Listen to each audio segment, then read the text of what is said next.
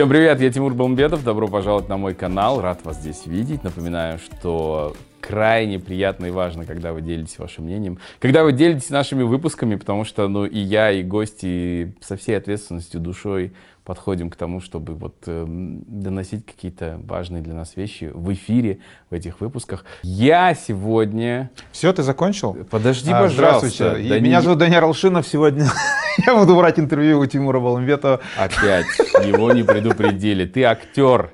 По сценарию можно, пожалуйста? Все, давай, ладно. У меня сегодня... Я не могу так долго молчать на видео. Так, мы это вырежем. У меня сегодня в гостях, как вы уже поняли, человек, который не может долго молчать, с которым мы не встречались вот так вот э, перед вами в течение уже трех лет. У меня в гостях актер, Ого. теперь уже продюсер и муж Данияр Алшинов. Или, как я его ласково называю, Дел Шайно. Единственный человек в мире, которого так называют, это я. Мне что-то напоминает, это, знаешь, вот э, сияние, shining, Дел Шайно. Это мой ник в Инстаграме, если что. Да. Просто Тима его неправильно читает. Все там правильно. Shine bright like shine. Как, как дела? Все классно. Вообще, спасибо, что позвал. Эм, Три года мы с тобой не разговаривали.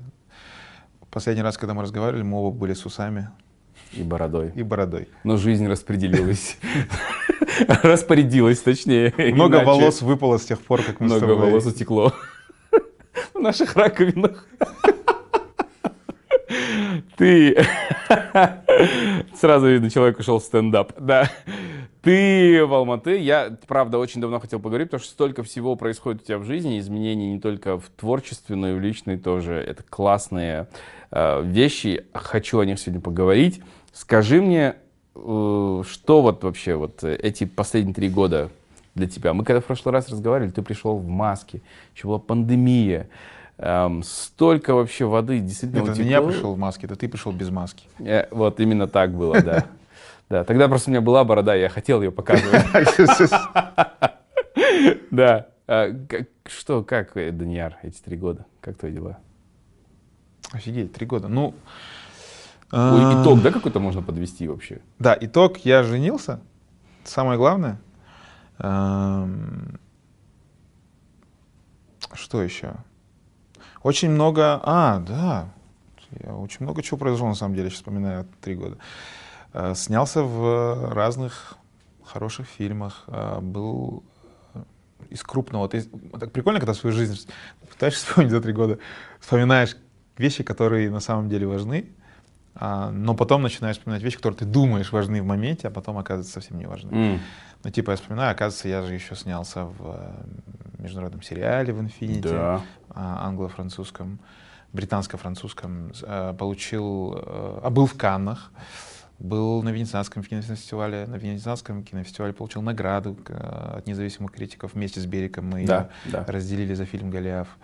Э, Спродюсировал один фильм недавно, дал свой первый э, получасовой стендап-концерт. Я там был.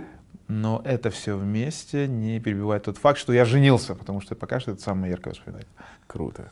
Ну что ж, тогда давай обо всем по порядку. Слушай, вот интервью не было у тебя, ну, у нас с тобой три года, но ты э, с завидной регулярностью появляешься где-то в YouTube, в каких-то проектах, и даже у наших друзей Доп, ты регулярно в Доп появляешься, почти как, что там, третий ведущий.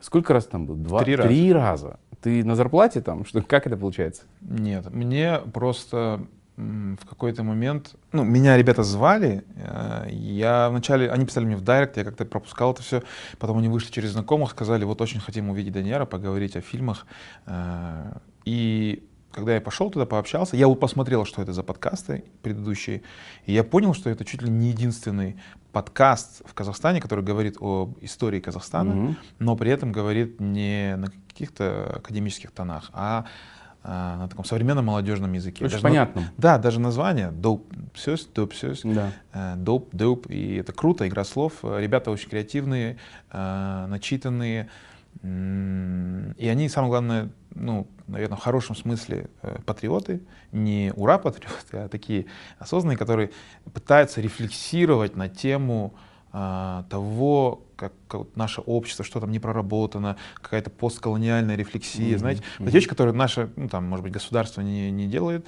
а, а вот она как-то снизу, когда это снизу идет, она более естественно, более искренне. Мне это понравилось, я пошел один раз, мы нашли общий язык, а, сходил еще раз, вот, ну и сходил потом третий раз. И а, пока ходить не планирую, я просто наблюдаю с ребятами, как они сейчас развиваются, мне очень нравится. Да, мне тоже. А, поэтому я желаю им удачи. Ну, может быть, если пригласят, еще схожу, потому что мне даже не как человек, который есть что сказать, мне человек, который есть что послушать, интересно там находиться. А, поэтому, да. Вот классно, что есть такие подкасты. Жалко, опять-таки, что такие подкасты набирают мало просмотров. Пока, да. Пока что. Потому что реально для меня это лучший подкаст в стране. Поэтому, друзья, допсёсь, подпишитесь, посмотрите. Арш Март, большой привет и спасибо за вашу работу. Нам очень-очень это нравится. А, ну, вот э, ты перечислил некоторые вещи, вот такие яркие, которые у тебя в памяти за последние несколько лет. И, э, ну, вот если говорить о кино, одна из последних твоих ролей или один из последних проектов, который скоро выйдет на экраны, это э, фильм «Секта». А, да, он называется, правда, не «Секта» уже. А, но... так. Расскажи. А, я так понял, что продюсер чуть смущает слово «секта», что это имеет религиозный какой-то подтекст. Но это действительно э, такое было яркое событие этого лета, наверное, потому что я этим летом снялся в нескольких проектах, э, но этот проект мне как-то лег на душу, потому что это комедия, а в комедии я не снимался как раз-таки три года. О, как тебя... Последняя комедия в играл была, это «Жан, ты не поверишь». Да, да, мы вот с тобой говорили после этого. Тебя как раз тогда засосало в воронку Адильхан Ержанова. Да. И вот ты там в этом жанре очень много работал, плюс международные проекты. Да. И сейчас вернулся в комедийный жанр. Угу. Я вернулся, да, в комедийный жанр. Э, ну, как вернулся? Я думаю, я с него не уходил, просто как-то вот так получалось, что качественных сценариев комедийных именно мне не предлагали. Комедии качественные выходили, но без меня э, и мимо меня. Вот. И так случилось, что э, почему мне этот проект очень дорог, потому что, во-первых, э, сценарист этого проекта э, мой очень близкий друг, Казбек Уразбек, он, э, мы с ним вместе начинали в Астане писать сценарии. Этого фильма? Да, мы вместе брали книги по сценарному мастерству, мы были в Астане, мечтали писать большое кино. И вот спустя много лет я стал актером, он стал сценаристом, который профессионально работает а, с большими продакшенами. И, и плюс этот сценарий вернулся и к тебе. этот сценарий вернулся, да, к нам. Ну, правда, Воу. этот сценарий мы начинали так косвенно, но я, он два года лежал на полке. И... Понятно, он видоизменился, да? где-то видоизменился, да, но изначально Хазбек, Хазбека называют амбассадор Даниэра Лошинова, потому что он везде говорит, это должен играть Данияр, это роль для Данияра, я писал ее для Данияра, и, в общем, он, он э, убедил продюсеров, и продюсеры сказали, все, отлично, если вы так только так и видите, то так и будет. Вот, я очень загорелся этим проектом, потому что сценарий действительно крепко написан по всем законам, в общем, жанра, э, и он поднимает какие-то социальные темы, что мне нравится. Комедия, mm-hmm. она, конечно, классная, но когда есть какая-то основа под ней, над которой можно задуматься, в данном случае, в нашем случае, это э, тема финансовых пирамид в Казахстане, мошенничество э, и скажем так, секты улыбашек, которые есть в фильме, где тоже людей обманывают, а, главный герой туда попадает. Вообще по сценарию вкратце расскажу, я думаю, да, мне очень интересно. ничего секретного нет. А, главный герой — основатель финансовой пирамиды. Живет хорошо, но садится в тюрьму, как и все э, основатели финансовых пирамид в основном. Э, и когда он выходит оттуда, он вспоминает про, свои, про свой тайник в доме с несколькими миллионами э, долларов и хочет проникнуть в свой конфискованный уже ныне, ныне дом, но в этом доме уже находится секта. Uh-huh. Такая максимально смешная, киношная, без отсылок какой-либо определенной религии, секта, поклоняющаяся улыбке, улыбке, радости, позитиву. А, играет главного а, сектанта Дулга Ахмалда, замечательный актер, лучший актер Казана, считаю. Снова встретились в кадре. Да, и после фильма «Жаном ты не поверишь», кстати, мы с ним тоже, там, он там играл антагониста, здесь он тоже да. играет антагониста, но он в этом фильме, конечно, поразил всех, нереально талантливый актер, и как он, как он сделал этот образ, конечно, я прям жду, не дождусь, когда этот фильм выйдет. И, и ну, и у нас все равно уже была какая-то химия. Да. И поэтому э, фильм действительно смешной. Очень много моментов было, где я говорил, ну, классно. А ты уже посмотрел я, материал? Я смотрел каждый кадр, который мы отсняли, сразу как мы отсняли, но в целиком я не смотрел. А, это первая причина, почему мне э, как бы очень интересен этот фильм на экранах. А вторая причина довольно более прагматичная. Это первый фильм, где я э, официально как бы получаю проценты от сборов. И... А, то есть ты, у тебя был гонорар? Да. Плюс? Ну, в такой фиксированный. Э, то есть процент с кассы. Да, потому что ну, такая ситуация в казахстанском кино, что э, когда я озвучиваю свой стандартный гонорар, то, наверное, ну, 80-90% продакшенов сразу... Ну, у нас любой разговор по поводу гонорара с актерами начинается... Э, у нас, к сожалению, ограниченный бюджет, у нас, к сожалению... Э, и я понимаю, теперь уже как продюсер тоже э, этих ребят, говорю, хорошо, ладно, здесь проект хороший, давайте сделаем там гонорар, который вам удобен, но плюс проценты после сбора. Потому что почему-то у нас когда фильм выходит и много зарабатывает, уже люди не вспоминают про там, тех, кто работал Им на делали копейки, скидки да, там да, да, да, да, да, да. В данном случае продюсеры пошли навстречу, сказали, да, нас это устраивает абсолютно, мы не жадные, а, давайте такую схему. Я подумал, это, конечно, рискованно, с одной стороны, но с другой стороны, а, это интересно, и это пусть будет прецедентом, я думаю, потому что официально, вот я вроде не знаю, что мне никто не говорил, чтобы такая схема была а, из, из, из моих коллег у кого-то. Я не знаю, что из этого получится, а, я точно знаю, что там все все, все честно, все прозрачно, но я не знаю, сколько соберет фильм, я не знаю, действительно ли это будет суперкассовая история, но мне хотелось попробовать, и если эта схема сработает, ты будешь ее придерживаться? Да, я буду ее придерживаться. А расскажи для людей в индустрии, я думаю, для коллег интересно, каким образом это закреплено? То есть, когда фильм начинает выходить в плюс, только тогда ты получаешь? Или с любых кассовых сборов ты получаешь там определенный процент? Хм, я вот не знаю, имели ли я право разглашать э, условия контракта а, вообще что-либо? Понял тебя. Потому что Хорошо. всегда в договоре есть э, да, пункт ну, да. не разглашение. Да, да, да. да. Но я, ну, я скажу так, все адекватно, все. Я просмотрел внимательно, мы угу. обсудили, там все нормально. Слушай, ну вот интересно, ты сейчас э, снялся в комедии, но вот когда мы говорили три года назад, ты сам говорил, ну я не смешной, там меня Адильхан ты не я говорил, убедил, это, что да, я не, все смешные, я не смешной в комедиях. Здесь смешно? Или ты что? Я, ты... я весь фильм снимал с этой мыслью.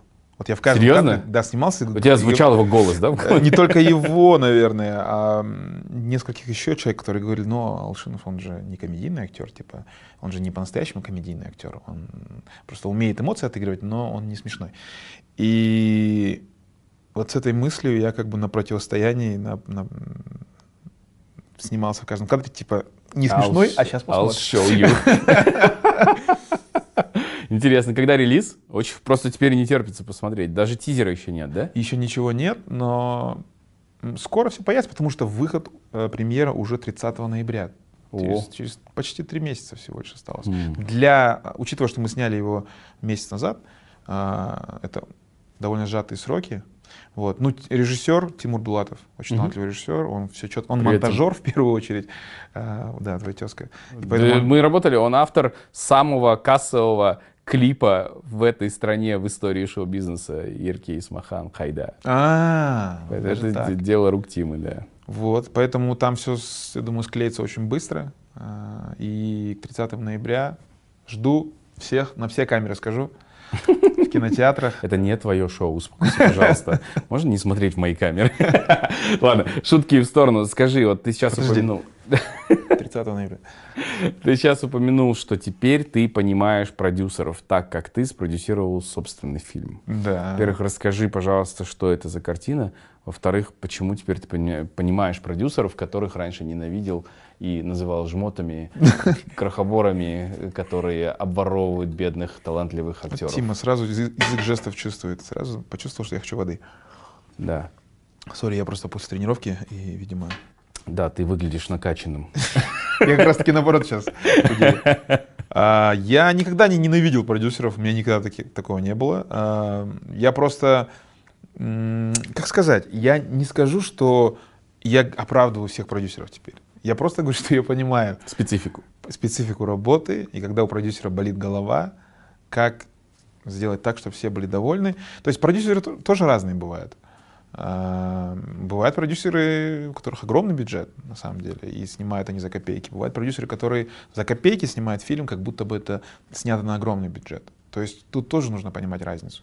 Вот. А, мы началось все с того, что ко мне, по-моему, год назад обратился просто в кафе, подошел. Да, это было год назад, это было за, буквально за неделю до моей свадьбы. М? И сейчас неделя до годовщины моей свадьбы, Да. кстати, вот ровно год назад. Ко мне просто в кафе подошел парень и сказал, я режиссер, отучился в университете, заканчиваю, хочу снять свой фильм, э, можно я вам скину сценарий, не хотели бы вы там сыграть, поддержать меня. И я посмотрел сценарий, и как-то так посмотрел и посмотрел. И как-то он, он не писал, мы к этому не возвращались. Через э, какое-то время мы опять встретились случайно. Он говорит, мы все еще ищем деньги, если найдем, согласны ли вы. В общем, в какой-то момент я решил взять, свои руки, и э, у нас нашелся общий знакомый, э, мой друг, э, который продюсировал фильм «Голиаф». И он сказал, давайте я поддержу этот проект студенческий. А, Бюджет был а, э, в реально минимальный, потому что в основном это были студенты, мы позиционировали это как студенческое кино изначально. А, Часть, там, павильоны, камеры на первый блок съемок, допустим, нам предоставил Шабыт, университет искусств в Астане, или Академия искусств, сори. Второй блок мы уже там со своей техникой, со, со своим светом, экстерьерные съемки. Очень помогли ребята там из кинорента в Астане. В общем, кто как помогал, но постепенно мы заметили, что проект из студенческого превращается уже в полное такое высказывание, такое полнометражная картина, очень авторская, да, но при этом довольно масштабно получилось в итоге. Вкратце, о чем эта картина? Фильм называется «История, в которой нет ничего хорошего». Эм, История о том, как главный герой, будучи ребенком, был жертвом домашнего насилия э, и вынужден был э, убить своего отца, алкаша, там, когда он был пьяный. Э, И это его всю жизнь преследует. И вот в моем возрасте, я, потому что там главный герой в трех возрастах. Мгм. Ребенок, в моем возрасте и взрослый. А, и в моем возрасте он вынужден э, своего сына спасать от, от, там, деньги нужны, в общем, на операцию, и он идет на ограбление, но это происходит в конец, в конце 90-х. Вот, там происходит, и он там опять убивает человека. И потом он, и как это влияет на него сквозь года, и на его отношения с его сыном в будущем.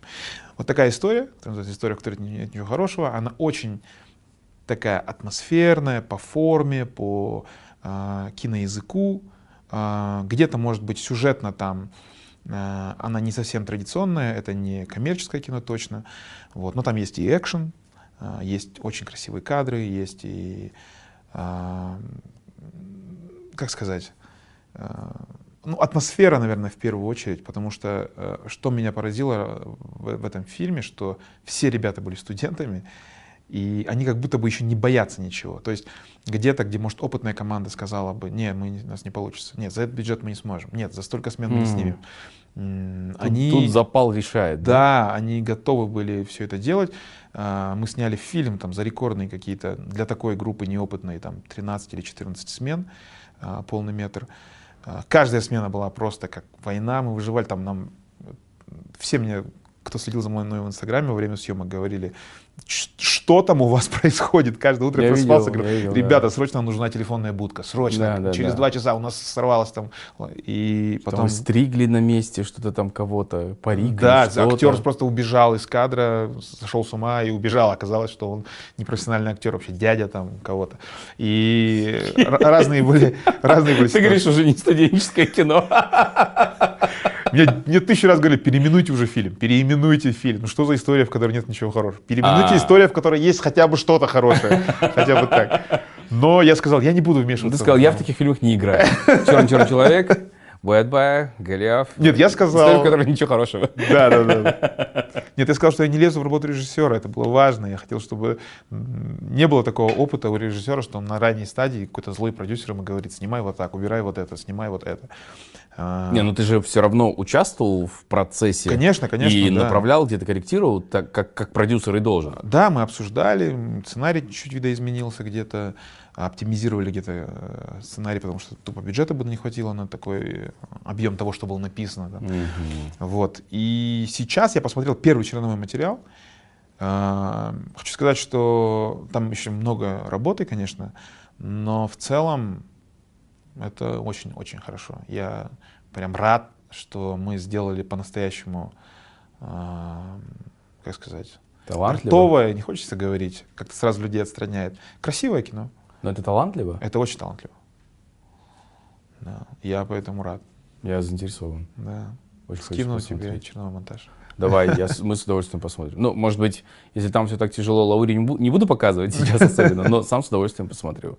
Очень здорово. Скажи мне, работа продюсера, вот все-таки интересно мне, с чем ты столкнулся, э, чего раньше, может быть, ты не осознавал, когда вот, со- с точки зрения актера смотрел на продюсеров? Это экономия денег в первую очередь? То есть это главная задача или с чем тебе было сложно? Нет, наверное, форс-мажоры. Очень много форс-мажоров. А, Скажем так, за большой бюджет снимать, наверное, легко, мне кажется, легче. Потому что когда у тебя бюджет ограничен, я, ну, скажем так, на этом проекте а, я, мне кажется, прошел через все, что может быть в работе. То есть был хороший опыт.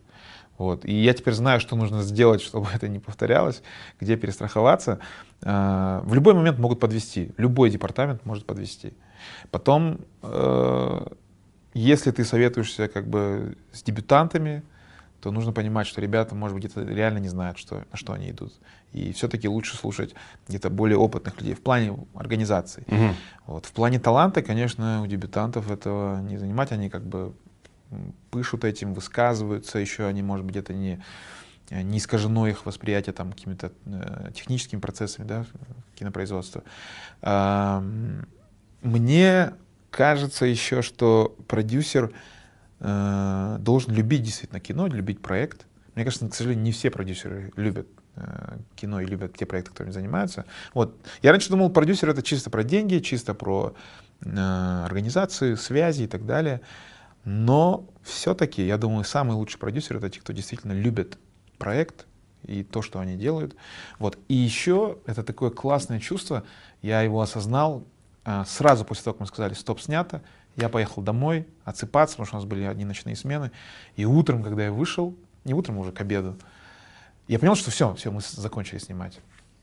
И я такой, о, а вот разница восприятия вот здесь вот оказывается. Каждый раз, когда мы заканчиваем снимать, и я просто как актер заканчиваю снимать, у меня такое, что, а, ну, сняли, забыл, отпустил, и это мне нас уже дальше, не принадлежит, да? и Мгм. мне неинтересно, хочется поскорее об этом не думать.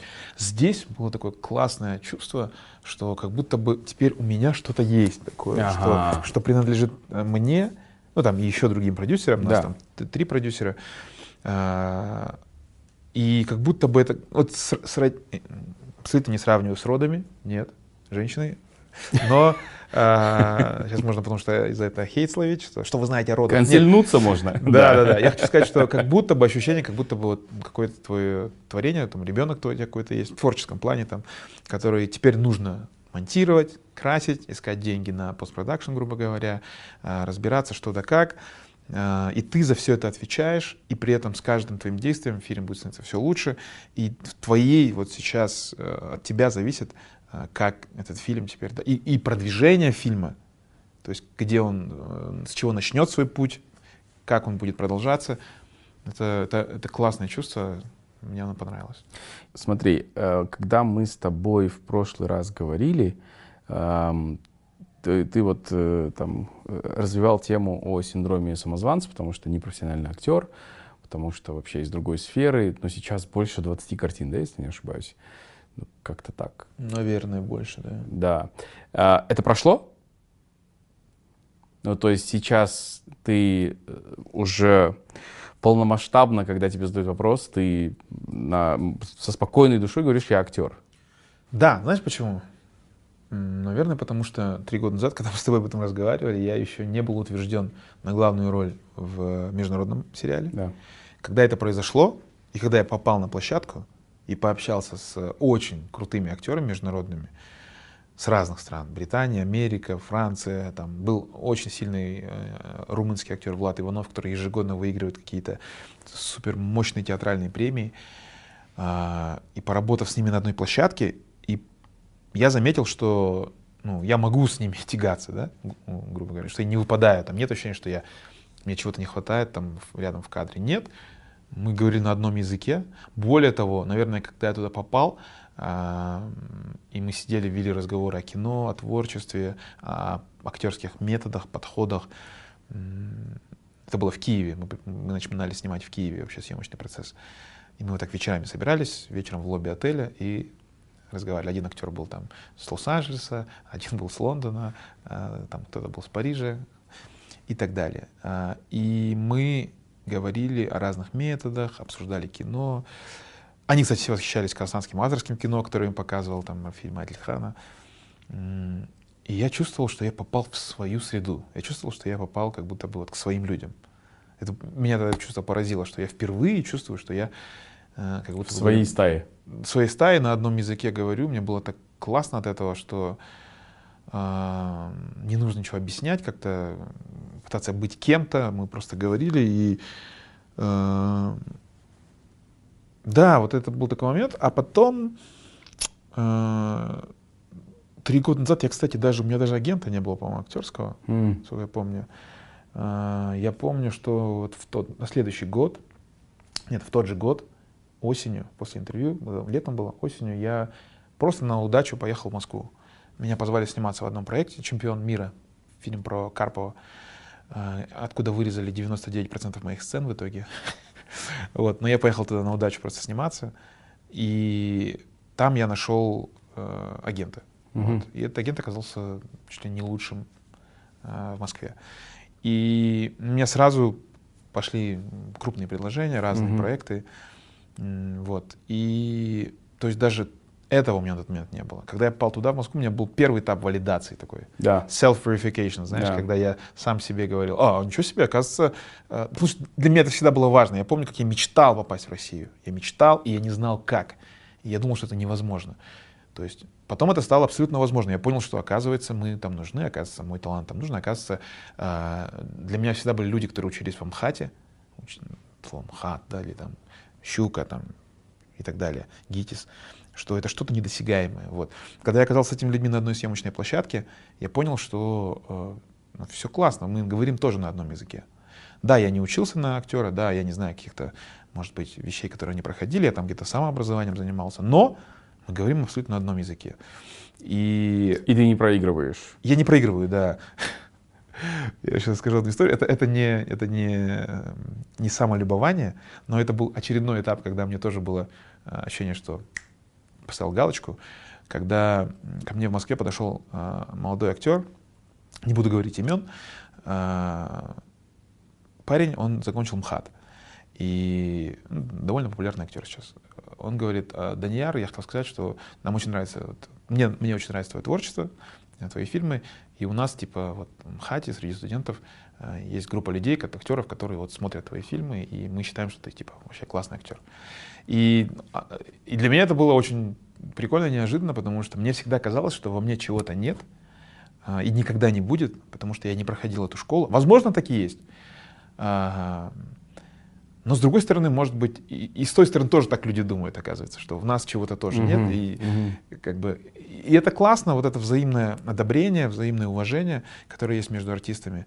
А, и вот этот синдром того, что я не учился в театральном вузе, и я, э, возможно, самозванец, и я что-то там сам себе напридумывал, никакой я не актер, он как-то постепенно, постепенно начал уменьшаться. И, вот, и наверное, апогеем было, когда я был в Каннах а, на премьере вот сериала. Он, это вот Палейдию фестиваль, это известный зал в Каннах, где проходят все премьеры. Угу. И я сидел там, и вот это была знаменитая камера в Каннах, которая в конце, когда ты аплодируешь, вот так тебя снимает, 10 минут ты должен что-то делать. А, и все это было.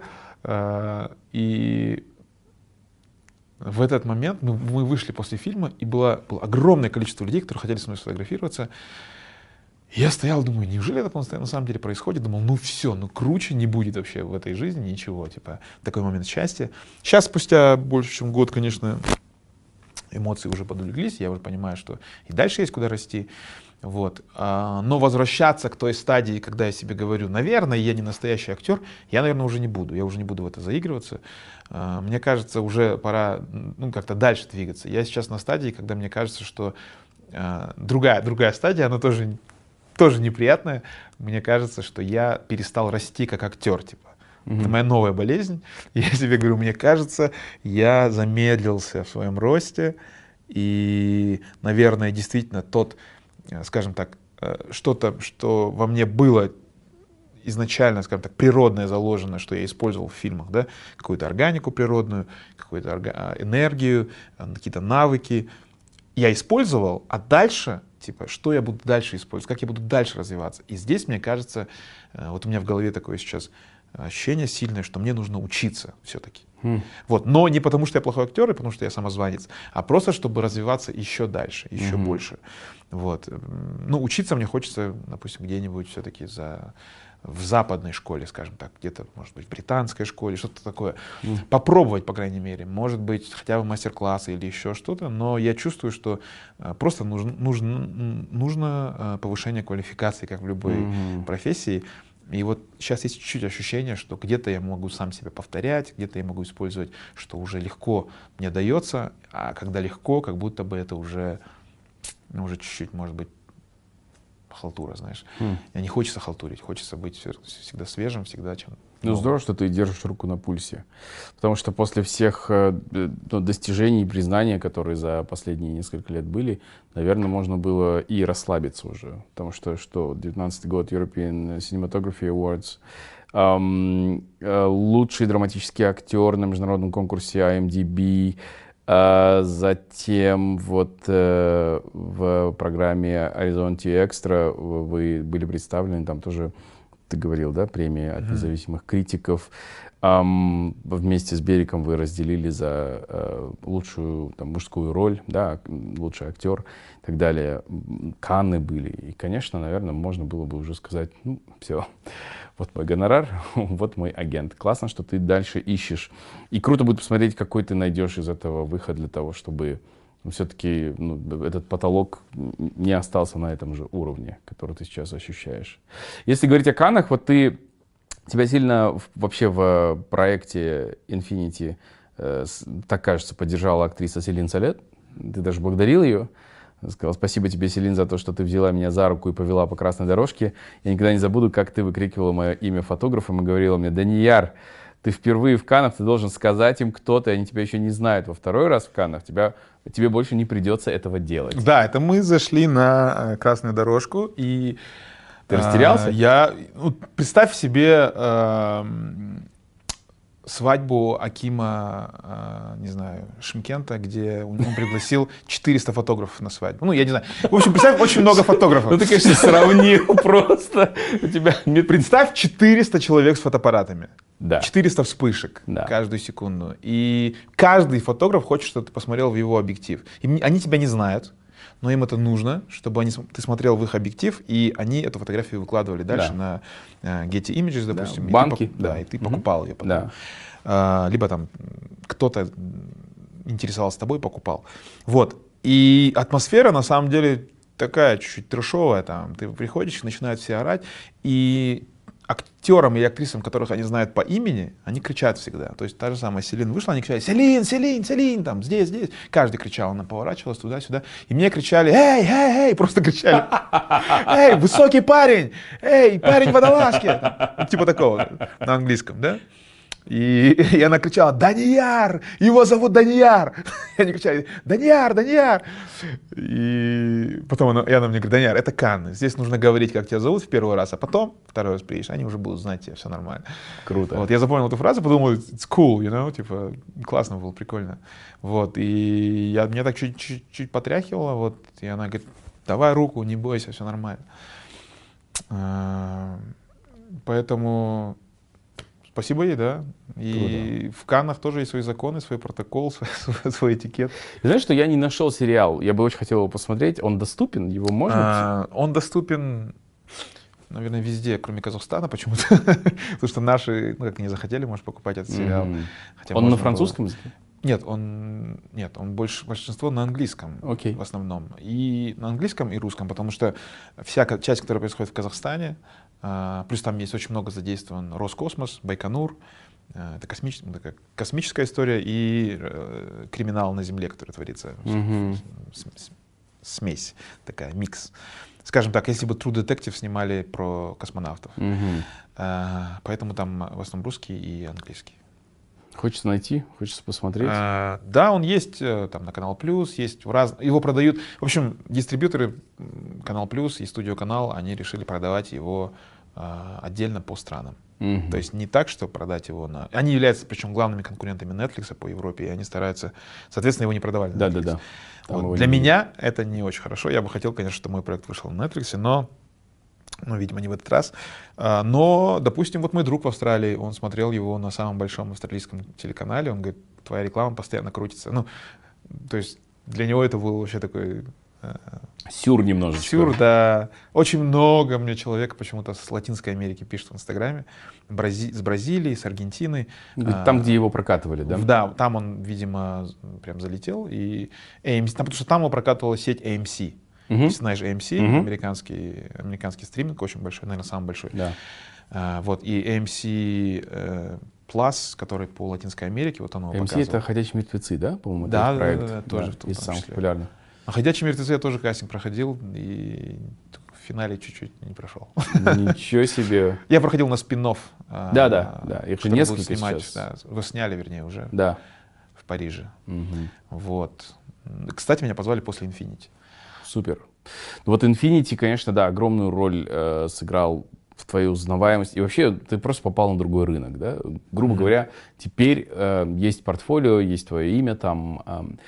Это сильно повлияло на, твои, на твой гонорар в целом? И вообще вот все эти достижения. Что в прошлый раз, когда мы говорили с тобой, ну, тогда еще, ну, то есть у тебя был достаточно, ну, наверное, на тот момент стандартный э, для казахстанского актера гонорар, плюс ты много Когда мы очень- говорили о моем- больше о моем гонораре за проведение за той, да. Но ты, так- тогда ты сказал, что самая большая сумма, которую ты получал, это было 10 тысяч долларов. Вот, за вот, работу в качестве ведущего. Я не знаю, сколько ты, са- самый твой большой на тот момент был гонорар актера. Вот, э, я так полагаю, что сейчас он, наверное, вырос. Ну да, конечно, конечно. Э, В, в разы, что, как А, это ну даже не работает? потому, что там я считаю себя сейчас э, каким-то крутым актером, и поэтому я... Но глаза заблестели. Нет, я прослезился, когда вспомнил, сколько я зарабатывал раньше. Что я был тамадой, да? Да нет. Э, Я просто хотел сказать, что э, когда ты поднимаешь ценник, ты, соответственно, снимаешься меньше. Да. Потому что я чувствую, что э, я не могу сниматься во всем. Ну, не, не потому что не могу, потому что мне не нравится, а потому что рано или поздно я надоем.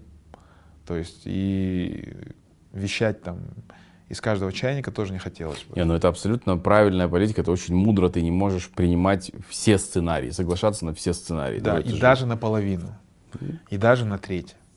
То есть это, ну, у меня, тебе так скажу, полтора года после нашего интервью я нон-стопом снимался в кино, Мгм. а потом я полтора года, последние полтора года, до мая этого года я не снимался вообще. Мгм. Вот. Э, Ну, также, конечно, война повлияла тоже в Украине, потому что на тот момент у меня было утверждено несколько, э, ну, по крайней мере, уже на стадии переговоров были. Ну, в общем, Несколько- были большие планы работать в, В России. России. Да. От чего ты отказался? Э, Ну, практически от всего, да. Нет, я- от которых я имею в Да, виду. да, да, ты- да, да, я То есть отказался. ты принял решение не работать в России. А, ну да, ну, ну да, почему нет? Я принял такое решение, и это тоже повлияло, и в итоге у меня образовался такой период, когда я полтора года не снимался вообще. Вот. И не скажу, что я прям легко перенес этот э, период, но у меня было чем заниматься. Э, И потому что я женился, Ты я построил семью, да, да. я создал семью. Я думаю, это было идеальное время, чтобы все успеть, не спеша. Эм, Вот. И поэтому, когда я вернулся опять, скажем так, для себя, мало кто знал, что я вообще уходил, но мне кажется, я полтора года не снимался, и это для себя я как будто бы ушел в отшельничество. Я жил у себя в Астане спокойно, меня никто не трогал. Вот. И, Да, вот мы зимой с тобой виделись в Астане, да. и по сути такой первый крупный проект, на который я согласился, это был вот как раз-таки Секта. секта, но который сейчас, по-моему, называется «Украсть свои деньги». М, Но- Секта лучше. Секта лучше, да? Буквально сегодня мы обсуждали, возможно, я что-то перепутал, возможно, еще не так будет называться. Это А, окей. сейчас обсуждается. Ага. Но пожелания Тимура Баламбетова, я думаю, продюсеры учтут. Так вот, а, это был, по сути, вот первый проект, где я согласился, и поэтому я сказал, проценты. Тогда да. мне это будет интересно. Но сниматься типа везде подряд и... Это, короче, осознанное решение было поднять гонорар, чтобы сниматься. В... Еще знаешь, такое для актера важно, что люди хотят именно действительно, чтобы ты снимался. Угу. Тоже важно. Вот. Если люди хотят, чтобы действительно ты играл, как продюсер, они найдут... Найдут средства, да. Да, это правда. Это абсолютно так. А, не могу не вернуться к этому моменту. Ты вышел из проектов э, в России, сделал это осознанно. Это твоя позиция, связанная с войной. О, эм, сложный момент на самом деле, потому что когда-то для меня это было там целью. Ну, ты уже говорил сейчас, да, что да. ты пытался туда проникнуть, Скажем никак так, пытался, не мог. пытался, и вот когда все закрутилось, когда пошли предложения на главные роли в крупных проектах, эм, все как-то стал выбор типа, что теперь выбираю вот. Или... И я ну выбрал. Пока что. Э, это процесс нон-стопом идет, потому что каждый день мне что-то предлагают. Каждый день мне что-то предлагают. Э, российские проекты очень много сейчас снимается, и в Казахстане снимается. Но я точно не соглашаюсь на проекты, которые как-то попахивают пропагандой. Я, ну, в принципе, пока ни на один не согласился, если честно, за, за это время. Но я не исключаю того, того что когда все закончится, а, что скажем так, сменится режим и пойдет другая повестка, тогда посмотрим. Вот. Эм, Еще знаешь, такой момент был, я в начале войны был очень сильно там, принципиально, я говорил, нет. А, сейчас идет время, и я не понимаю, что я не могу никого осуждать. Кто, кто, кто, кто снимается, допустим, в России, я не имею права осуждать таких людей, а, потому что ну, кому-то надо семью кормить. А, кто-то действительно выбирает проекты, которые не пропагандистские.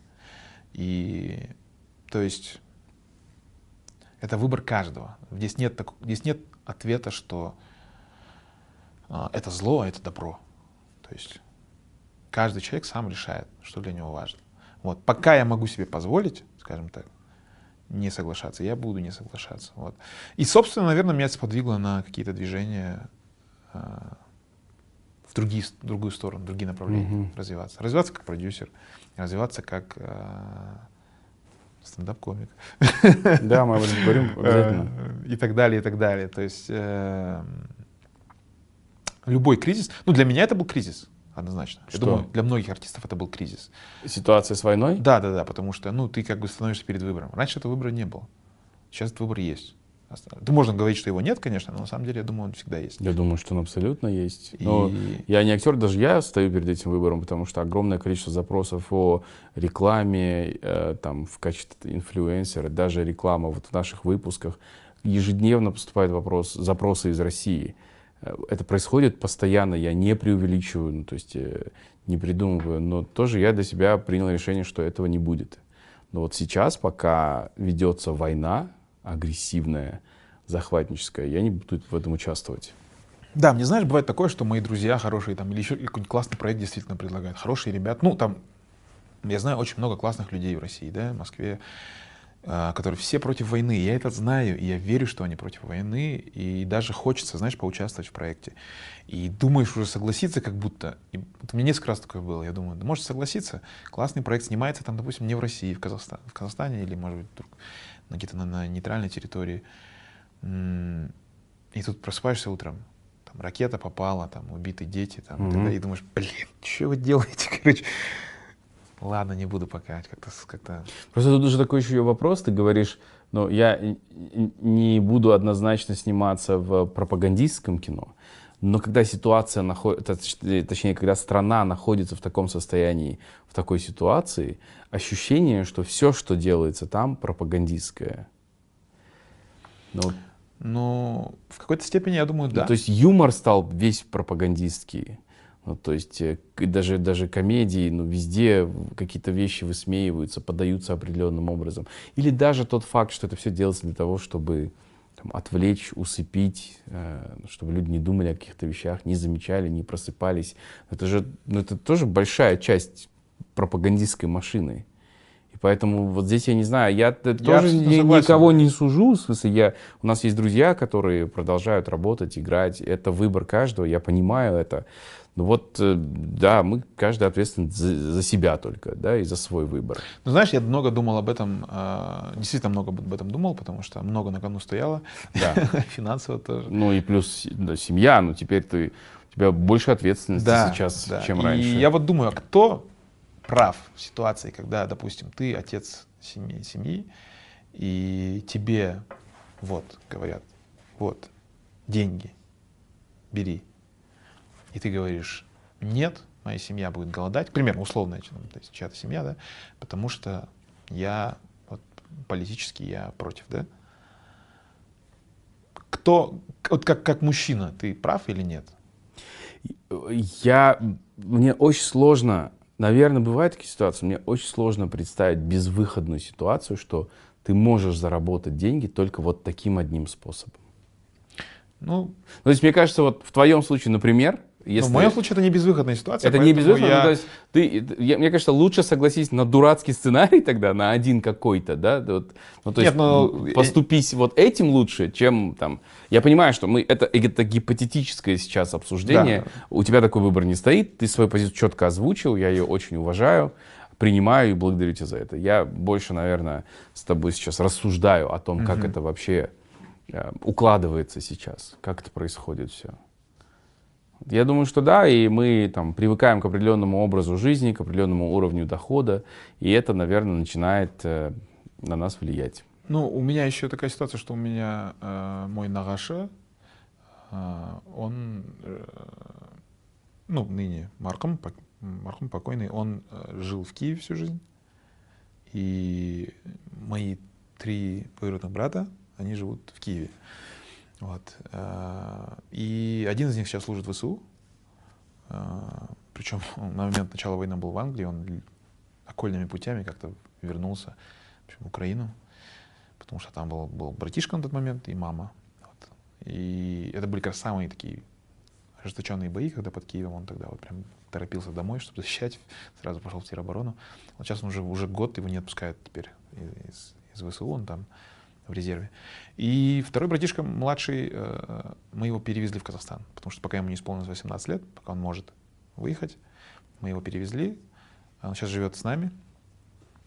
И вот такая ситуация. То есть это такой дополнительный фактор, о чем я всегда думаю. Да, это стало очень личным. Это стало для меня, Это да, не для просто меня это- новостные заголовки для какие-то. меня- я слышу из первых уст все эти бомбежки и так далее, все это слышу.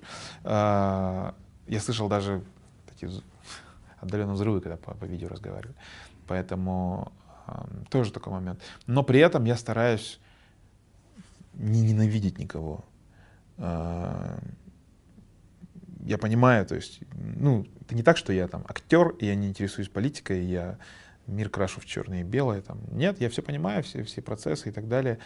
А, Я знаю, кто в этой стране зло конкретно.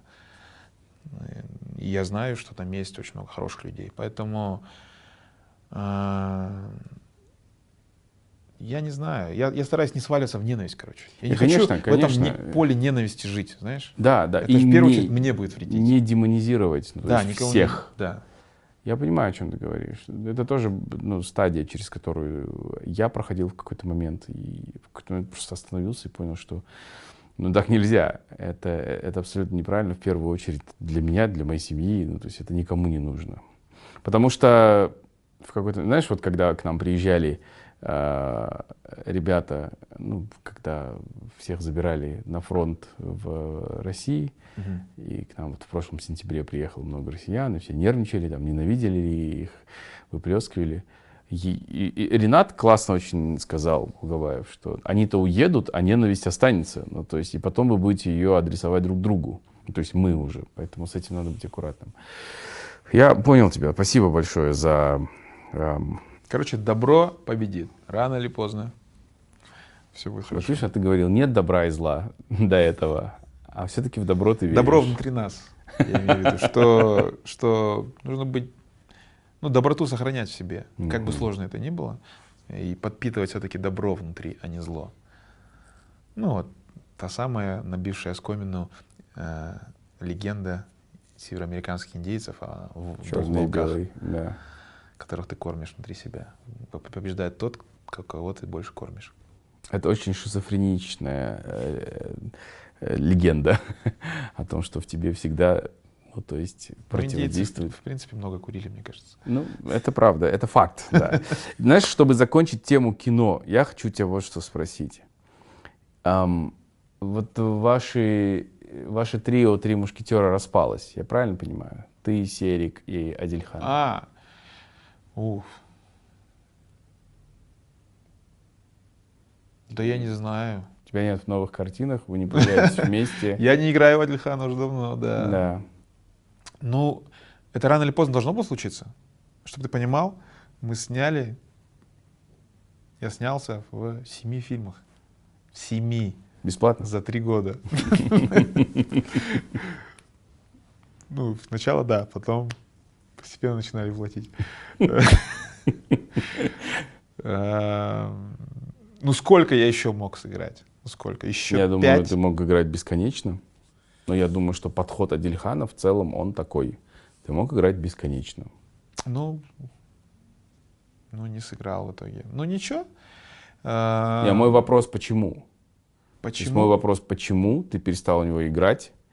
А, И это только профессиональный э, разрыв или это ну, от- разрыв и в отношениях тоже? Нет, я думаю, нормально все.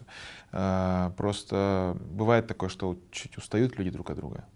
А, Потому что, чтобы ты понимал, работа с Ильханом, она очень такая энергозатратная, и происходит такой процесс, когда вот с режиссером он вот вытаскивает из тебя все.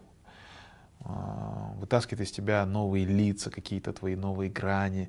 И за это, ну, как мне кажется, каждый актер за такого, такому режиссеру готов душу продать. Потому что э, так раскрыть э, актера может только очень хороший режиссер. Вот. Я поэтому бесконечно, безмерно благодарен Ильхану, потому что если бы не он, я был бы совсем другим человеком сейчас, другим актером. А, Наверное, не знаю, чем бы я сейчас занимался. Может, вообще в кино бы не играл. Поэтому, Киринка тоже человек 8. может быть, Клинка тоже человек 8, да. Э, Поэтому я говорю, что Адильхан — это гениальнейший режиссер. А, и таких, наверное, я с такими не работал, как, как Адильхан, с такими гениальными режиссерами.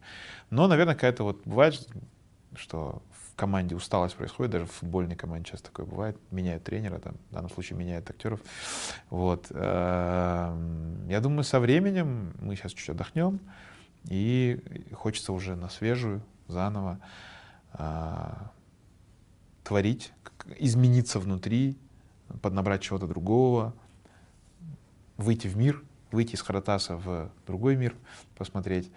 И я очень надеюсь, что мы с Ильханом еще поработаем. А, Вот. Ну, пока я э, как бы чувствую, что мне пока нечего дать тоже. А ты не думаешь, ну, или не думал о том, что вот э, тот кризис, о котором ты говоришь, э, условно, э, вот э, то, что ты остановился в росте, он также связан в том, с тем, что ты долго играл у Адильхана, и несмотря на то, что вроде ты играл персонажей разных, в целом как будто ты вот играл очень похожие. То есть внешне это все было по-разному, но как будто стержень был ну, где-то очень рядом. Как будто все время Нет, я не согласен, потому что я считаю, что, мне кажется, все-таки все эти роли были разные. Просто режиссура, один- она может быть, иметь свой, свою форму, да, узнаваемую. да. Как раз-таки режиссура. Диалоги, э, как построена драматургия внутри сцены и так далее. Сцена с сценой могут, может- могут быть похожими. Но чисто актерски для меня все было классно, потому что всегда это было что-то разное. И как Мгм. раз-таки Адельхан был зациклен на том, чтобы сделать что-то другое, что-то новое, не повторяться. Вот, и опять-таки, я поэтому говорю, я очень, очень сильно благодарен ему за это. Где-то, где я мог лениться и говорить, да нормально вот так, он говорил, нет, нет, надо еще искать. Где-то бывало, что Адельхану казалось, «А, он смотрит на меня, классно, классно, а я чувствую, что я могу лучше. Мгм. Я говорю, нет, давай еще поищем, еще месяц. Я еще месяц хожу и страдаю. Самый большой твой гонорар с Адильханом. Ой, я не помню. Самый маленький могу сказать. Самый большой не могу вспомнить, если честно. Да не было таких прям больших гонораров, если честно. Ты работал, а, потому что тебе было интересно, что был да, вызов. да, и точно не за гонорар я работал. Нет, это я, это я понимаю, да. А, потому что это кайф. Это кино, это действительно магия, знаешь, это... Ну и ты титулованный актер благодаря этому Благодаря тандему. Алихану, да, да, конечно. Я думаю, что, ну, я бы не раскрылся без Алихана, это точно. Мгм. Алихан сделал меня вот как актера, я это признаю. Мне вообще э, сидеть и говорить, что я сейчас такой весь гениальный, нет, это, мне помогли. Вот. Э, надеюсь, что я тоже что-то дал этим фильмам, допустим, чего другой актер, может, не смог бы дать. Вот. Но теперь надо проверить, как наши карьеры будут отдельно развиваться. То есть смогу ли, заиграю ли я в другой команде, и как Алихан будет снимать с другими. Ну, Алихан да точно будет снимать, и все будет классно. Но смогу ли я без Алихана сниматься, для меня тоже личный вызов. Потому что представь всю жизнь, э, допустим, сниматься у одного режиссера, всегда будут классные фильмы, потому что классный режиссер, и ты будешь думать, а, а сыграл бы я в другом. А я классный? Да, типа Да. в других вещах. М. Вот, тоже интересно на самом деле. Я сейчас в таком скажем свободном плавании, творческом поиске. Э, Поэтому меня на самом деле все устраивает. Спасибо. Спасибо. Ну и следующая большая очень глава в твоей жизни называется... Тогда воды.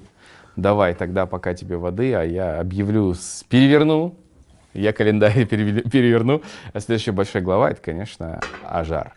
А, жар. Я так произношу. Бедная Ажар, с чем мне приходится мириться постоянно? Она очень счастливый человек, Я тебя потому поздравляю. что она живет со мной. Я тебя поздравляю, потому что три года назад наше интервью, тоже вот э, одна из главных э, мыслей там была, что вот ты говорил, я тогда только женился, ты меня поздравлял и говорил, я тоже хочу, вот, правда, не знаю, как это все будет. А, Тогда вообще, мне кажется, у тебя какой-то был раздрай внутренний, ты не понимал, куда ты в плане личных отношений двигаешься.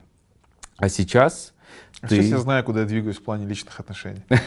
Да, женатый, остепенившийся взрослый мужчина. Я тебя с ним поздравляю, это очень здорово. Расскажи, пожалуйста, про Ажар. Вот я не знаю, Жар хотела бы, чтобы я про нее рассказывал? Как-то я не уточнил этот момент до интервью. Ну, ты везде уже рассказывал, и вот здесь ты начал уточнять именно. Да. Почему так? Ну что Ажар? Ажар это, начнем с того, что это самая прекрасная женщина на свете. Подарок судьбы. Я ее очень люблю. Вот, что еще рассказать? В принципе, все. Ну, это если крупными мазками. Да. Я считаю, что мне очень крупно повезло, э, что я встретил такого человека, потому что, э, знаешь, я часто такую вещь, не часто, я как-то и рассказал эту вещь, но думаю я о ней часто, этой, этой вещи, что такое наблюдение. Я когда был подростком, э, я, я как Энди Бернар из офиса, каждый мужчина э, фантазирует по поводу своей идеальной свадьбы.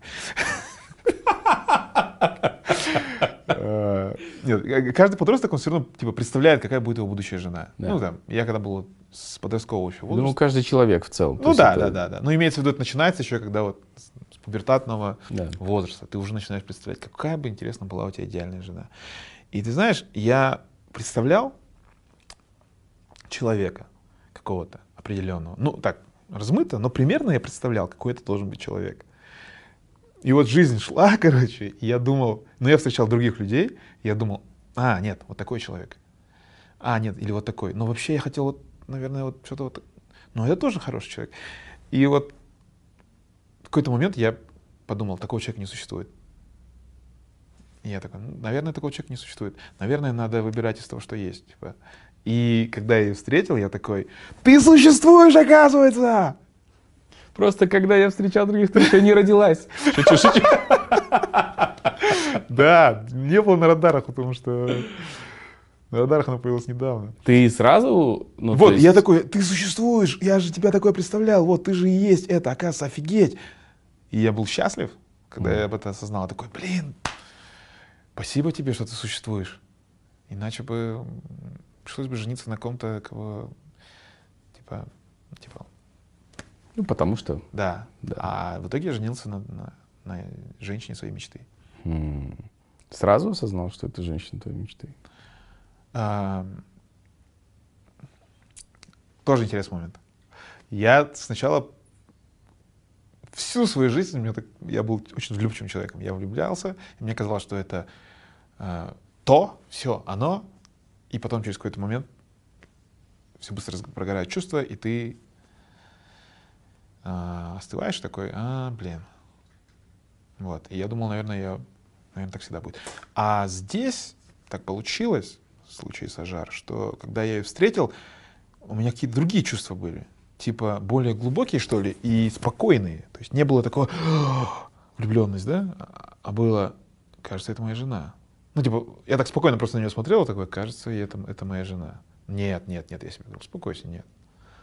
Да нет, сколько раз ты уже это проходил? Да, да, да, да. Нет, ну я такой, я, я, я сколько раз это проходил, типа со временем, мне, а тут я сразу вижу, и такое ощущение, я говорю, да нет, успокойся, успокойся.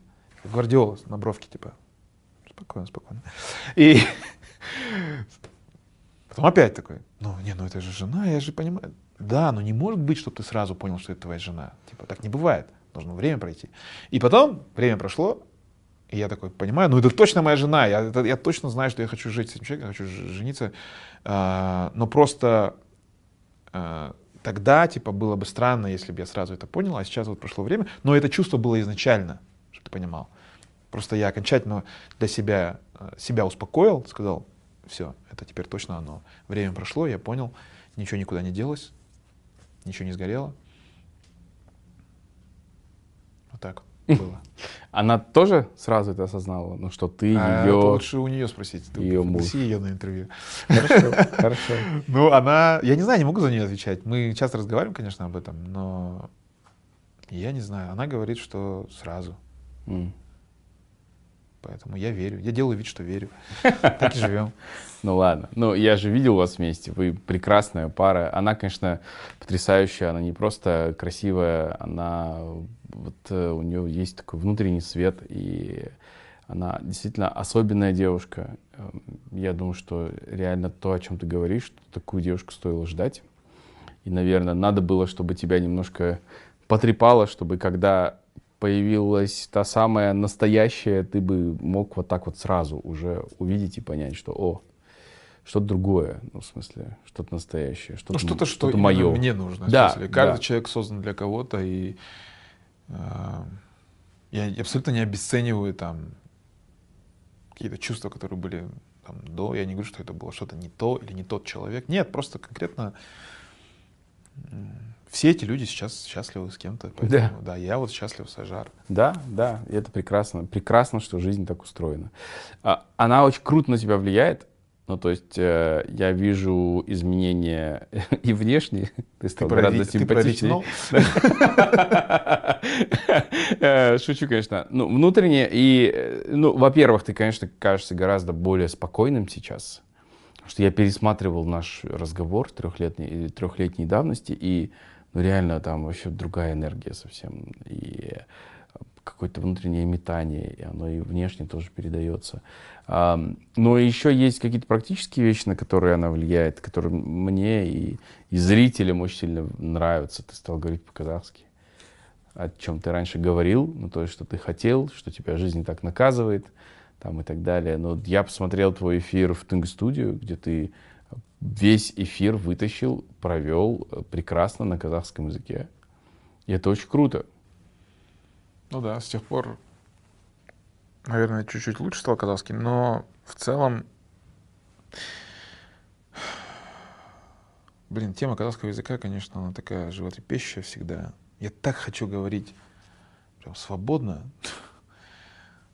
Не переживая. Не переживая, да, и вот, Ажар мне, конечно, помогает в этом. А, но надо еще подналечь, если честно. Это, этих, этого недостаточно, на самом деле. Я хочу больше, но я не знаю почему. Во-первых, информационная среда моя практически вся на русском и английском. Угу. Я думаю, это, это, это, это факт. Глупо не признавать это. Но я рассуждал об этом много, где-то у себя даже в заметках я какие-то вещи пишу, а, почему, ну что, и в все, кстати, мы про это говорили, а, не хочу повторяться, но вкратце, если мысль, которая до сих пор актуальна, что я не чувствую, что я до конца понимаю культуру казахскую, не зная языка на сто процентов. Потому что очень язык и культура, они настолько тесно переплетены, что невозможно сказать, что я знаю, что я вот казах, я знаю свою родную культуру, понимаю ее на сто процентов. Да, душой, гены, кровь никуда не девается это все. Я все это чувствую, я люблю родину, я плачу, когда, не знаю, слушаю Терме там, или Жирмабес э, Шакена Иманова. И как... Но при этом я не уверен, что я типа знаю ее так же, как человек, который идеально знает казахский язык. И второй момент это вот то, что приходится говорить на трех языках. Когда ты говоришь на трех языках, в тебе три личности живут. Мгм. Переходишь на язык, на другой язык, ты меняешь все равно Мгм. личность твоя. Ну, это факт, психологический факт, в принципе, в психологии. И это тоже, э, скажем так, я тоже об этом думаю, типа, как это все совместить? Кто я, где я настоящий? Типа такого. Где Ну, больше всего? Ну, э, это же не значит, что какая-то из этих граней или личностей не настоящая. Это значит, что у тебя есть разные оттенки. Но я на это так смотрю. То есть я тоже вот как ты на трех языках, и я абсолютно четко понимаю, что когда я говорю на английском, и я со своими там, американскими друзьями или где-то там за рубежом, ну правда, то есть меняется скорость, темпа, ритм, меняется чуть-чуть чувство юмора как будто, да, потому что И мы... личность твоя меняется. Да, как- да, да. Но я не считаю, что это какой-то такой созданный конструкт. Это вот так произошло, что есть три языка и есть свойственные им какие-то отличия. И вот э, я думаю, что казахский то же самое. Мгм. Ну, все самые важные вещи, наверное, я говорю на казахском. Я заметил. Я делал предложение, я говорил его на казахском. О. Я стараюсь... А ну, как ты это сказал на казахском? Блин, это супер эксклюзивно. Я тебе потом видео скину. Ну я же не могу его всем показать. Это же супер эксклюзивно. Ну, там, правда, еще была цитата Майкла Скотта из «Офиса» на английском. Там было что-то микс между Жаном Жюрегом и Минсин Сием и «Oh my God, it's happening! It's happening right now!» Хорошо хоть, хорошо хоть когда она сказала да, ты не сказал that's what she said. Уже хорошо. Фанаты «Офиса» поймут. Поймут и простят. Но основная часть зрителей К скажет, сожалению, нет. да. Чандмани. А, Да, и как-то признаваться в любви тоже хочется на казахском. Не знаю, какие-то такие вещи я заметил, что Для нас вот сейчас сын тоже такой большой стимул. Мы очень хотим, чтобы он рос, и в него сразу был вот как бы его родной язык казахский встроенный. Мы с ним говорим много на казахском. Вот, но я понимаю, что правда так много нужно для этого усилий. Казалось бы, должно быть легко. В своей стране мы вот э, находимся как-то в своем социуме, но нелегко. Простите, ну, как есть, говорю, признаю это. Да. ам, Значит, казахский — это тоже ее влияние. А, Ты много говорил тогда про панические атаки, страх смерти и так далее. А, То, что рядом появился твой любимый человек, это как-то повлияло да, положительно? Не, не так, что типа без нее я был сам не свой, и теперь вот, потому что она рядом, мне не так страшно. Я думаю, это было все как-то вместе, то есть параллельно. И...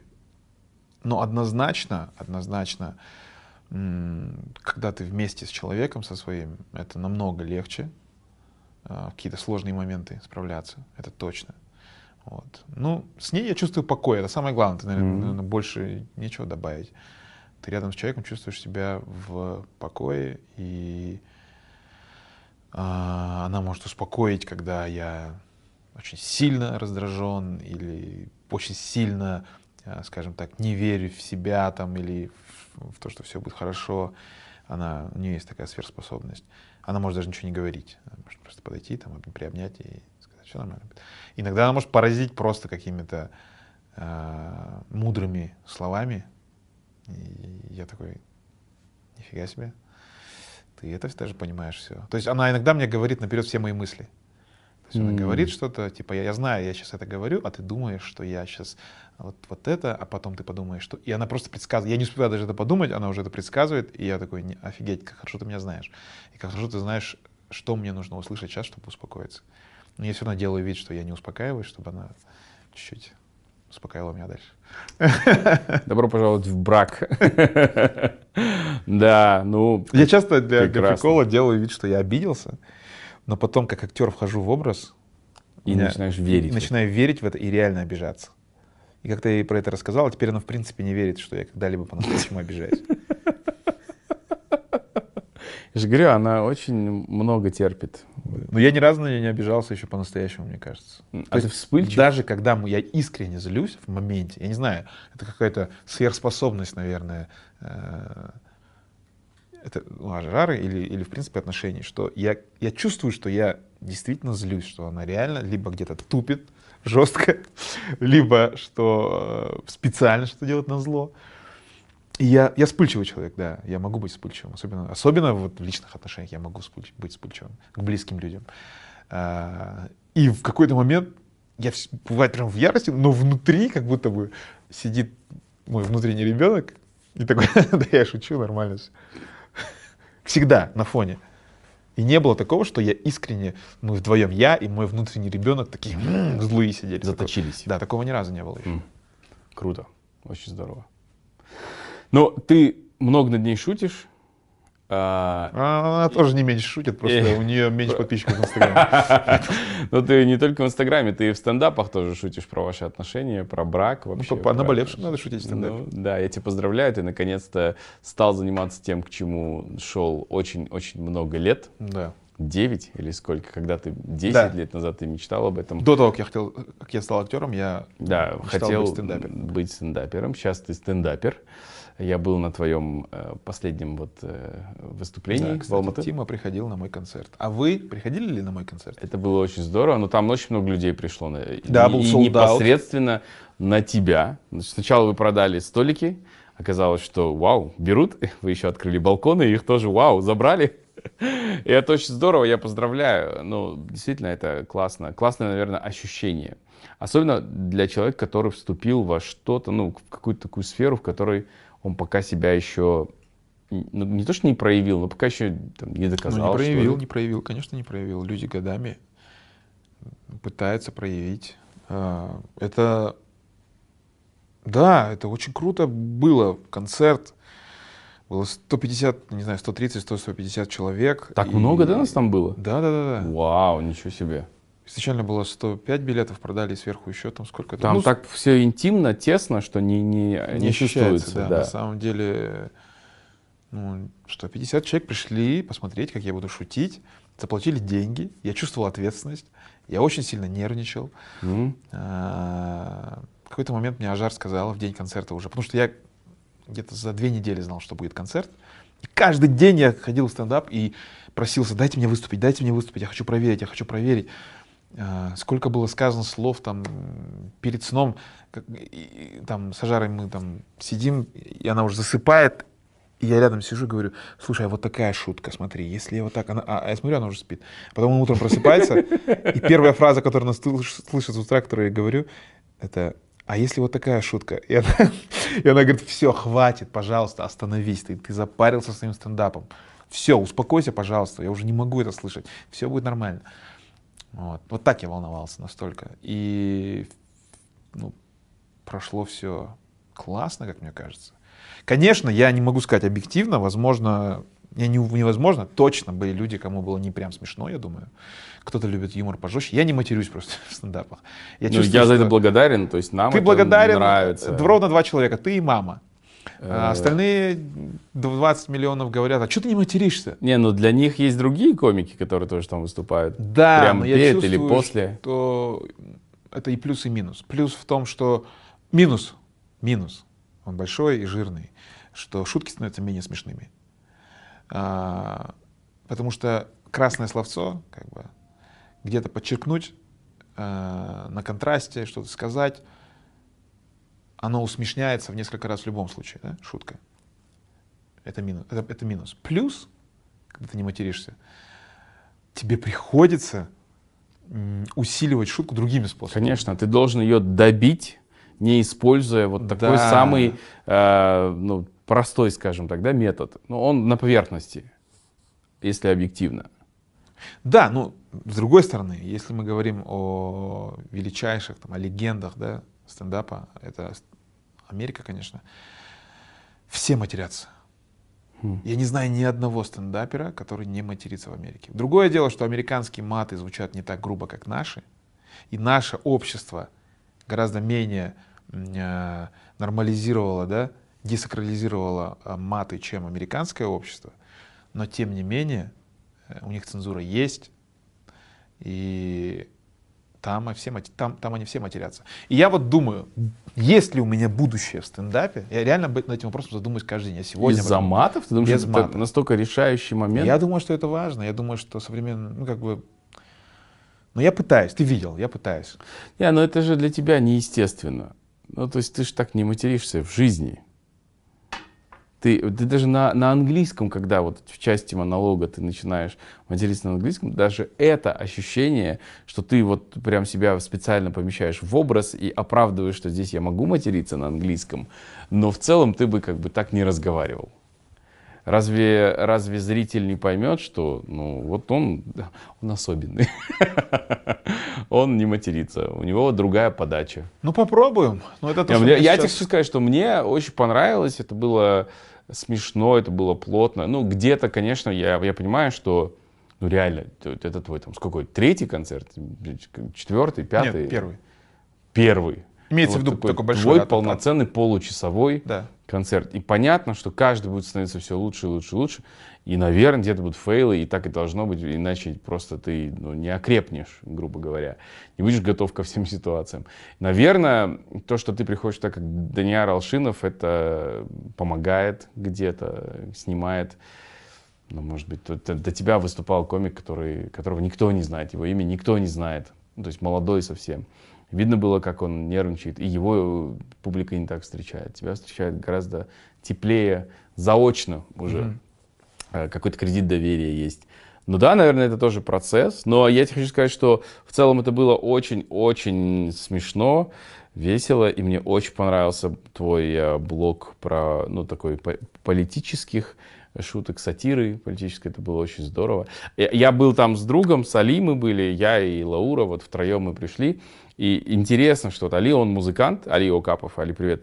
А, а, и он, мы когда вышли, он сказал, я, э, ну, я офигел, мне очень понравилось, все круто. И я по-настоящему отдохнул, потому что я музыкант, если я хожу на концерты, я, вот эта профдеформация, я все время там, если это инструментал, то я слушаю, придираюсь или хочу помочь. Если это вокал, я хочу залезть на сцену, тоже что-то спеть. А здесь я просто выключился, у меня все, я просто кайфовал, отдыхал. И это здорово, что он нашел форму. Я думаю, что очень для многих зрителей, все равно это новое направление. Стендап это вот какая-то такая новая форма отдыха. Для зрителя. Да, для зрителя. А для меня это новая форма, наверное, творческого э, высказывания. Скажи мне, что самое классное и самое неприятное в стендапе для тебя? Самое классное это когда ты э, сам с нуля придумываешь шутку, стоишь где-то в продуктовом магазине с пакетами и такой, а, вот так надо сказать. Точно, вот так нужно местами поменять два слова, и будет вот так, и добавить вот это. Проверю-ка я сегодня вечером. Вечером приезжаешь в стендап-клуб, говоришь эту шутку, и она разрывает. И люди прям заливаются смехом. И ты такой, я это придумал полчаса назад. И я это крутил в голове, может быть, две недели, и не мог уложить. Но добил? Потом нужно было, да, мозг тебе выдал это как-то, и ты уложил, где-то доб- добавил. Эм, Вот. Что-то пишется коллективно. Мгм. Где-то там тот же самый Шингыз Ермек, там Мадияр, Нурмамбетов, они помогают мне. А, Ну, мы друг другу помогаем. То есть встречаются комики, допустим, четыре комика, по полчаса, два часа Разгоняется. разгоняет. Полчаса один комик рассказывает свои темы, ему разгоняет и так далее. Вот. И самый кайф это когда ты выходишь на сцену и понимаешь, что твоя шутка, она работает. Потому что ты меняешь два слова, допустим, за день до этого ты приходишь с этой же шуткой, ты говоришь ее, и она не работает. Ты поменял местами два слова, допустим, либо ты а, чуть-чуть структуру просто поменял, но суть та же самая. Приходишь, и она разрывает. Как это работает? Ну, то есть, я понимаю, как это работает, но сам эффект, когда вживую это наблюдаешь, это кайф, конечно. Это как стендап, это такой жанр литературный, который выверен по миллиметрам Конечно, просто. конечно. Вот. Самое неприятное в стендапе, самое неприятное, не так много неприятного в стендапе. Неприятное, знаешь что? То, что ты не можешь этот процесс остановить. Э, Что именно? Вот с тех пор, как я начал писать шутки активно, я не могу остановить свой А, мозг. ты- твой э, мозг настроился на производство шуток. Да, и у меня есть ощущение, что если я, что есть очень много тем, которые я могу пропустить, или есть каких-то ситуаций в жизни происходят, и я Я могу... панические атаки по шуткам. Да, шуточные панические атаки. Очень вес- веселые, очень веселые панические атаки. Потому что у меня есть боюсь, что я, я боюсь, что я что-то упущу, или какой-то смешной момент произошел, а я его не записал, или я какую-то идею придумал в голове и не записал, и я ее забыл, а это могла быть золотая шутка. Я прямо сейчас сижу, я паникую, я, кажется, не записал одну шутку сегодня, а она была очень смешная, как мне казалось. Ну, да. А ты, э, смотри, ты свои стендапы как-то ты планируешь записать стендап-концерт и Обязательно. выложить его где-то? Конечно, что конечно. пока, ну, то есть ты совсем вот прям такие миллиметровые кусочки только показываешь в своих выступлениях. Просто, понимаешь, э, стендап это реально как майнинг, знаешь, ты каждую минуту выступления, ты майнишь, ты, и, и чтобы собрать, э, грубо говоря, час, что является сольником, ну, у кого-то уходит год, у кого-то уходит 10 лет и так далее. Ну, я не утрирую. Есть люди, Не, я которые... верю, верю. Да, профессионалы могут там с командой записать за 3-4 месяца, допустим. Возможно и такое. Потому что это все нужно еще и прогнать Да, перед да, э, да, да, живой да, да. аудиторией, и проверить. С другой стороны, и совершенствовать можно до бесконечности. То есть тут нужно не заигрываться в золотую середину. А, Но я почему не выкладываю пока что? Потому что я хочу понять, с какой скоростью я иду. Если я чувствую, что я иду с большой скоростью, а пока что есть ощущение, что все-таки с большой скоростью иду, не с большой, но не с, не с медленной скоростью, скажем так, то тогда, э, значит, у меня будут какие-то остатки, скажем так, что не войдет в основной концерт, Мгм. что я точно, и вот как только я пойму, что точно не войдет в основной концерт, я это запишу и выложу. Так называемый, так называемую 10-минутку. Мгм. Формат 10 минут, сет. А, И, и обычно с него начинают. Я обязательно я хочу это выложить, может быть, даже две 10-минутки. Мгм. А, И чтобы это разлетелось там на ТикТоке, буду резать сам, там, или люди будут за меня это делать, неважно. Если это будет смешно, оно найдет своего зрителя. Если оно будет не смешно, как бы я это не пушил, оно так и останется на моей Да. странице. Вот. А, Но как показывает практика, юмор больше всего залетает на самом деле в- в трендах и везде. Мгм. А, Вот. И... Но основной акцент все-таки я хочу сделать на концерт, потому что, опять-таки, я в стендапе тоже про это говорил, я мечтал быть в театре, не срослось. Для меня это сродни театру, это такой перформанс одного актера. Да, он очень литературный, да, но я туда стараюсь добавлять много отыгрышей. Ты сам, наверное, видел. Да. Это только начало, я думаю, там их будет больше, они будут интереснее.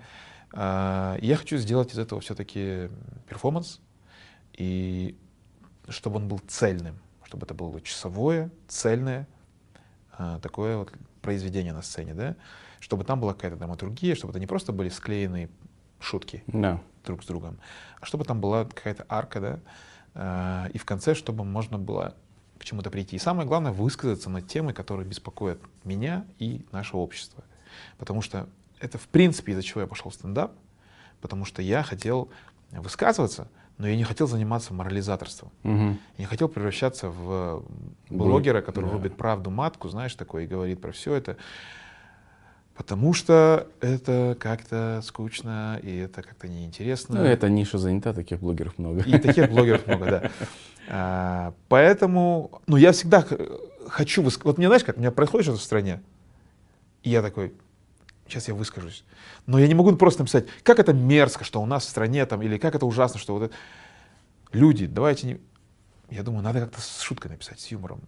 Потом, пока я думаю, как это написать, ну да, зачем вообще писать? Ну, и когда я понял, что в стендапе можно высказываться а, и делать это тонко, с юмором, и делать это незаметно, так же, как в кино. Самые лучшие фильмы, которые нас чему-то учат, они как будто бы нас не пытаются ничего Да, научить, да, а мы да. думаем, что мы сами до этого додумались, как зрители. Так и здесь в стендапе хочется а, говорить та- о той же самой коррупции. Я сейчас пишу блог про коррупцию в Казахстане. И он начался вообще с того, что мне э, кажется, что типа мы учим детей не тем профессиям. То есть мы, мы, мы говорим дети, нашим детям, чтобы они были учителями там, или космонавтами, или военными, а надо, чтобы ребенок с детства хотел быть коррупционером, потому что ну, реалии жизни таковы. То есть я с этой мысли начал, что надо детям, что мои дети детства говорили, я хочу быть, когда вырасту, коррупционером, но при этом, чтобы он был грамотным коррупционером, чтобы, ну, в общем, там мысль разовьется, А, и я начал с этого, получилось миллион просто тем, шуток, которые, оказывается, можно сказать про коррупцию в Казахстане. Я думаю, ну классно же, мы будем шутить, смеяться, но при этом мы затронем эту тему, поговорим о ней, и как бы в очередной раз, пускай. Но и еще здесь можно просто хлестко бить по людям, которые этого заслуживают, А, но делать это через юмор, то есть я думаю, это изящнее, я думаю, это как-то красивее. А, а у нас пока никакой цензуры в стендапе нет. Что хочешь, то и Я делай. не знаю, наверное, нет, потому что аудитория небольшая. Да, ну вот э, это, наверное, такой вопрос, да, когда туда придут миллионы просто просмотров, миллионы и миллионы, наверное, это будет не так просто. Ну, может в потенциале я, не так да, просто. я, я, конечно, не говорю ничего такого супер радикального, я просто комментирую то, что происходит в обществе. Я как раз таки не хочу и здесь в стендапе тоже сваливаться в какую-то там политическую повестку и так далее. Все комики, которые рано или поздно начинают шутить, там, э, придерживаться какой-то одной э, политической партии, там, да, или э, очень сильно э, шутить на такие трендовые вещи в угоду трендам, они сразу перестают быть смешными. Ну, когда это поп- популизм. Да, да, да, да, да. Вот этим точно не хочется заниматься. Мгм. Ну, раз уж мы вышли на эту тему, я хочу тебя, наверное, в завершении разговора спросить. Э, Ты эм, видишь, веришь в этот Казахстан 2.0? Он вообще есть? Ты знаешь, э, понедельник верю, во вторник нет. В среду опять верю. Потому что сначала кажется, что действительно все меняется. Я прям помню, когда я говорил, о, теперь точно, вот теперь кажется, точно все меняется. После января? Да. Потом, через какое-то время я такой, «А, кажется, ничего не меняется. А потом, бац, что-то наше правительство начинает делать, такое, кажется, все-таки меняется. А потом они опять же сами рушат то, что они сделали. Откатывают, И да. ты такой, да что происходит вообще? Ну, реально. Вот. Но, эм, наверное, нужно как бы опять-таки сконцентрироваться на чем-то хорошем. Вот. э, То, что я заметил действительно, что, что изменилось, допустим, мне кажется, свободы слова стало больше, как будто бы. М. Ну, не знаю, лично я чувствую, что я могу сейчас выйти и шутить, э, про что я захочу. Типа, и я могу, я все равно чуть бо- боюсь, мало ли что может быть, но я это делаю вопреки через страх, но страха намного меньше. Если бы сейчас, допустим, была прежняя власть, мне кажется, мне было бы... И это не только у меня, наблюдаю за другими комиками, это разговор, он практически каждый день. Кто, кто-нибудь придумает шутку про Ельбасе, Про бывшего. да, про Ага. Назарбаева.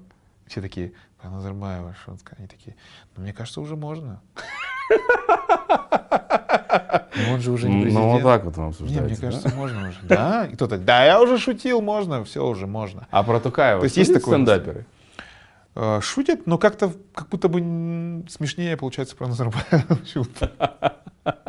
Ну, в основном стараются над ним Смешнее и шутить. безопаснее. И безопаснее, наверное, да. Ну, про тигра много шутят, про краша. Вот Ну, такое. да, Ну, да. если честно, в целом, я бы не сказал, что много шутят про, про политику. В целом, я заметил. Довольно такой, пока что аполитично, очень бытовой стендап у нас И сейчас. это то, что отличает э, тебя, мне кажется. Не только отсутствие матов, но и то, что ты очень красиво в своем стендапе это делаешь. Пока, по крайней мере, не знаю, как это будет дальше. Э, я не просто нахваливаю, потому что э, там, мы дружим и так далее. Действительно, мне понравилось. Я не ожидал этого. Я, я думал, что будут любые темы, но только не темы, связанные с политикой. И мне очень понравилось, как ты это связал с твоим миром. Э, Это, простите, что, ну, то есть не мои шутки я не могу пересказать, конечно. Он, наверное, их тоже не хочет пока вам рассказывать, чтобы вы потом смотрели это вживую или в Ютубе. Но это стоит того. А, И за это спасибо большое. Мне кажется, это очень, очень ценно. Потому что Ну, напрямую не воспринимают, может быть, хотя бы вот так, когда это будет уходить в народ вот таким ну, да. образом. Ну, я, на самом деле, не до конца ответил на твой вопрос. Я хочу сказать, что да, да. есть какие-то позитивные да. изменения. Э, есть, по крайней мере, движение. Я не верю в то, что можно проснуться в стране, где все плохо, вернее, заснуть, а проснуться в стране, где все хорошо. Я точно знаю, мы не дети, мы должны это понимать. И мне кажется, время нужно в любом случае. Возможно, э, как бы, ну, э, это такие однозначно переходный этап. И нужно смотреть, куда дальше мы пойдем. То есть поддержим ли мы это направление дальше. Тут же важна поступательность. Вот, потому что сейчас может быть, даже, даже если все сейчас пойдет очень круто, а что будет после, когда придет третий президент? У нас всего два президента было. что будет, когда третий? Он может откатить все обратно. Вот пример с Путиным посмотри.